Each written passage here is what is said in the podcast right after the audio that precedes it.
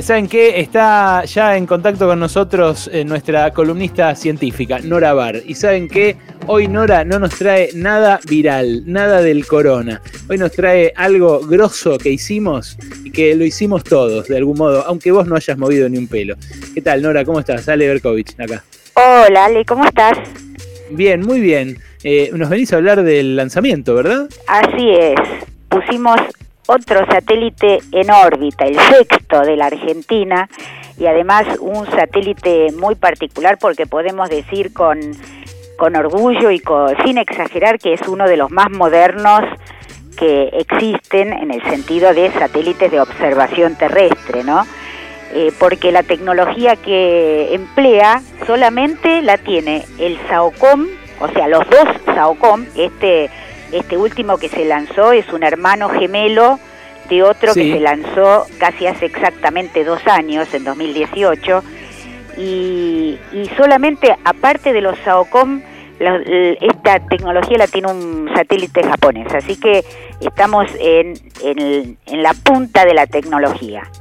Eh, no, el orgullo que tiene Nora Bar por esta gente, te digo, eh, si no la seguís en redes sociales, la tenés que seguir. Primero la tenés que seguir porque todas las noches brinda el parte epidemiológico, tiene todas las últimas novedades del coronavirus. Es arroba Nora Bar, todo junto, ¿no es cierto? ¿Tu cuenta, Nora? Sí, todo en minúscula, todo junto. Bueno, ahí la tienen que seguir, pero además, eh, si la siguieron en estos últimos días, el orgullo que tiene esta señora, casi como si hubiera habido un hijo tuyo a bordo del, cohete que lo puso en órbita, Nora. Te, así felicito. Es, así es. Tuve la suerte de, seguir, bueno, eh, todo el desarrollo de los dos AOCOM. Conozco a la gente, a mucha de la gente que participó, tanto de la CONAE como de INVAP, de la CONEA y la verdad, eh, si yo tengo orgullo que no participé directamente, eh, lo tengo un poco transferido por todo ese equipo impresionante, más de 900 personas, por supuesto no los conozco a todos, pero debo decir que si hablamos de la CONAE, de la Comisión Nacional de Actividades Espaciales y de INVAP, no es que tienen puesta la, la camiseta, como dijo una vez Ana Franchi sobre el CONICET, podemos decir lo mismo de ellos. Tienen la camiseta tatuada directamente, porque lo que han hecho es impresionante. Este es un, un proyecto que no empezó ni hace dos ni hace tres, empezó a fines de los 90.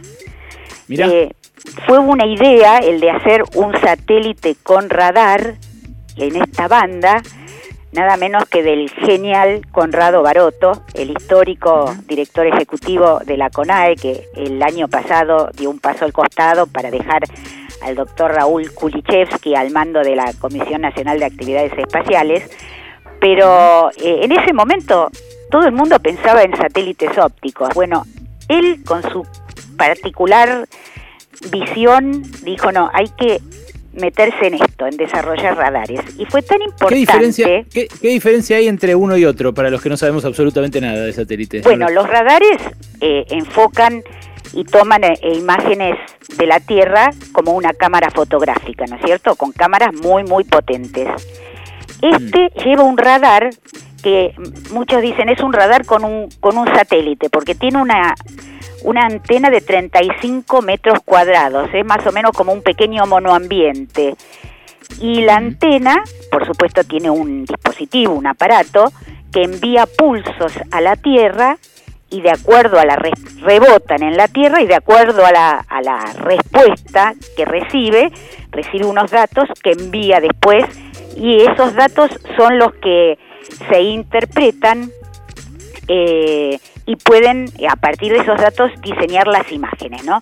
Se llama radar de apertura sintética y con esa información se pueden producir índices de sequía, hacer monitoreo de bosques, eh, encontrar, por ejemplo, puntos de acumulación de agua o eh, de mm. humedad en superficie y tiene una particularidad que es eh, espectacular porque puede ver, de ver entre comillas, de día o de noche o aunque llueva o aunque haya o aunque haya nubes, esa es lo que digamos la gran diferencia con el óptico, no importa que el área mm. que de interés esté cubierta por nubes porque lo que envía es un pulso de radar, una onda electromagnética y entonces recibe la información y puede ver hasta dos metros por debajo de la superficie y medir las napas, por ejemplo, para elaborar mapas de humedad del suelo en tiempo real. O sea que va a ser de una ayuda muy importante para la producción agrícola, pero también eh, detecta cambios, por ejemplo, eh, en las estructuras urbanas, riesgo de inundación, riesgo de incendio, por ejemplo, puede detectar invasión de insectos, eh, erupciones volcánicas, no, realmente una joyita, una gema, que además salió todo, digamos, más allá de las demoras que no se debieron al satélite, que está listo desde, desde noviembre, ¿no? Y de hecho viajó a Florida en febrero, pero bueno, se metió el SARS eh, y tuvieron que aplazar la fecha de lanzamiento, primero para marzo, después para julio y después para fines de agosto. Y, y este domingo estaba, de hecho, el, el, el lanzador que tenía que salir antes del que llevaba nuestro satélite, lo tuvieron que mm, postergar. Así que hasta último momento estaba el, el, techo, el, el, cielo muy encapotado y justo, mm. según cuentan los amigos de la CONAE, justo se hizo como un, se abrió un poquito el cielo eh, a las 20 y monedas y tenía, tenía que salir 20 y 18 y por suerte lo pudieron lanzar y de allí en adelante todo a la perfección. Tiene, ah, porque si perdés, si perdés el turno es como que es como que tenés que ir a la cola de vuelta, digamos.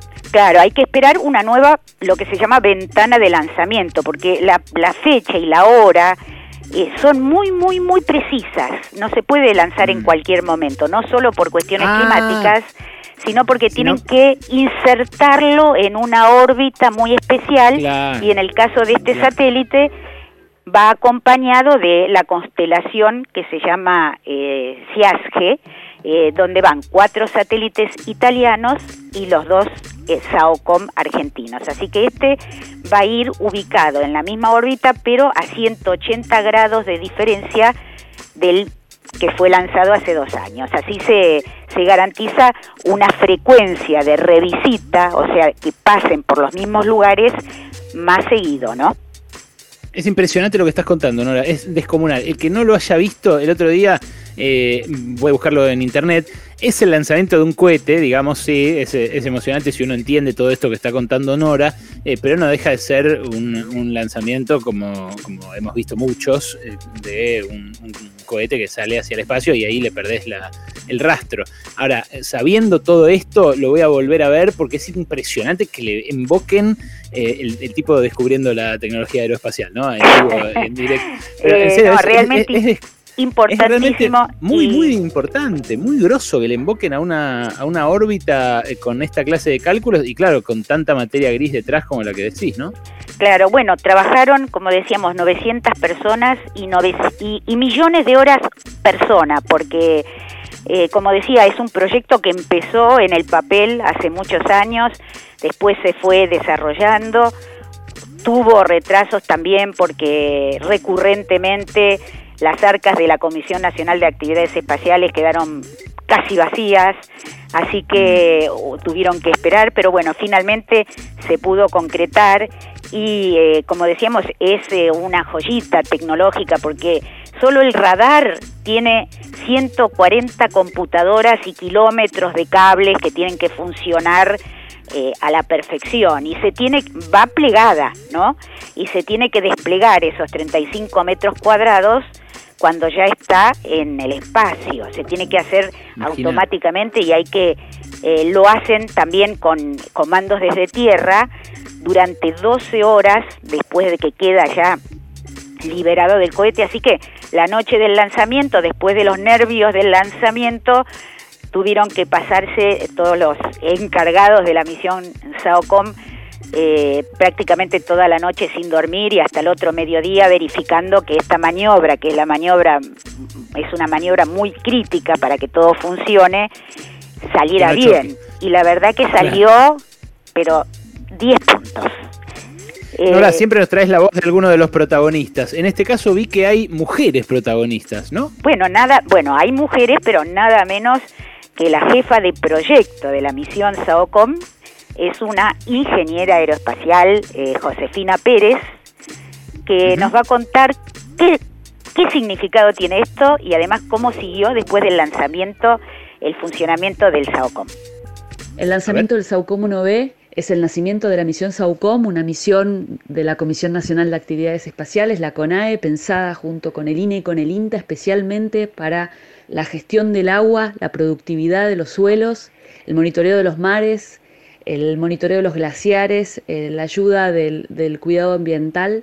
Así que con eso ganamos con el lanzamiento de SAUCOM 1B, pero también al tener tecnología radar que es tecnología de punta y que muy pocos países tienen y en particular la banda que ha sido elegida solo la tiene, solo un satélite de este tipo lo, eh, tiene Japón, así que posiciona a la Argentina en un lugar de privilegio en lo que es la industria espacial, en la cual en este proyecto han trabajado más de 900 profesionales de la ciencia y técnica nacional y 80 empresas e instituciones científico-tecnológicas argentinas. El satélite que se lanzó fue pensado, construido diseñado, puesto en marcha por científicos y científicas argentinas, así que debemos estar muy orgullosos de eso, es un hito tecnológico. Y por darles los detalles de, de las últimas horas, están dando muy bien, es un reloj atravesamos las horas más críticas, que fue el despliegue de los paneles solares, que fueron automáticos e inmediatamente después que se separó. También se desplegó la antena radar, que es una operación larga y se cumplió en tiempo y forma tal cual planificado, sin ningún desvío.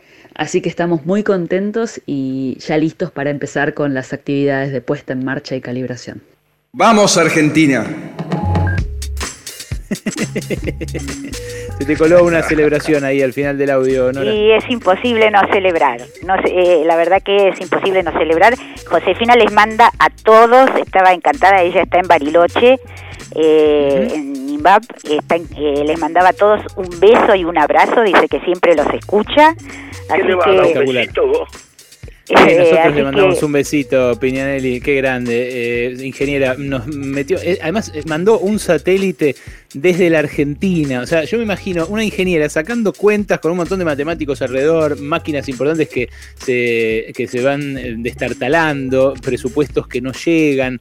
ella con un sueldo que seguramente debería ser mucho más o que en otros países le ofrecen más Además, escucha, prende la tele, escucha gritos, griterío, barullo, todo. Y sin embargo, tiqui, tiqui, tiqui, tiqui, tiqui, ahí saca la cuentita y pone el satélite en órbita para, para que lo usemos acá. Una verdadera proeza, Nora realmente una linda noticia y bueno, ahora eh, no es que con esto se termina eh, el ciclo, sino que estos satélites, por la utilidad que dan, seguramente serán reemplazados luego por otros en esta misma función ¿no? de, vigilancia, de, tomar imágenes de la Tierra para, para eh, prevenir emergencias, para ayudar a la producción, pero hay otros planes, está el satélite Saviamar que se, va, se está haciendo ya con Brasil y estaría listo para 2023, y también esperan, y hay un compromiso de las autoridades, de que van a apoyar el programa de acceso al espacio con un lanzador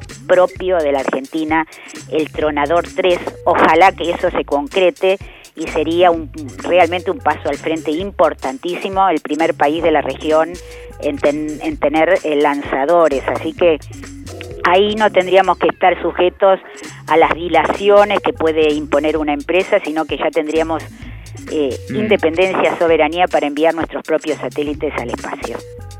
Espectacular lo que estás contando, todo lo que contaste, Nora. La verdad eh, es eh, un orgullo, como decís. Nosotros estamos lejos, pero les mandamos este abrazo a, todos en el INVAP, en la CONAE. Y gracias porque nos desasnaste muchísimo respecto de para qué va a servir y cómo fue que se, que se gestó este coso.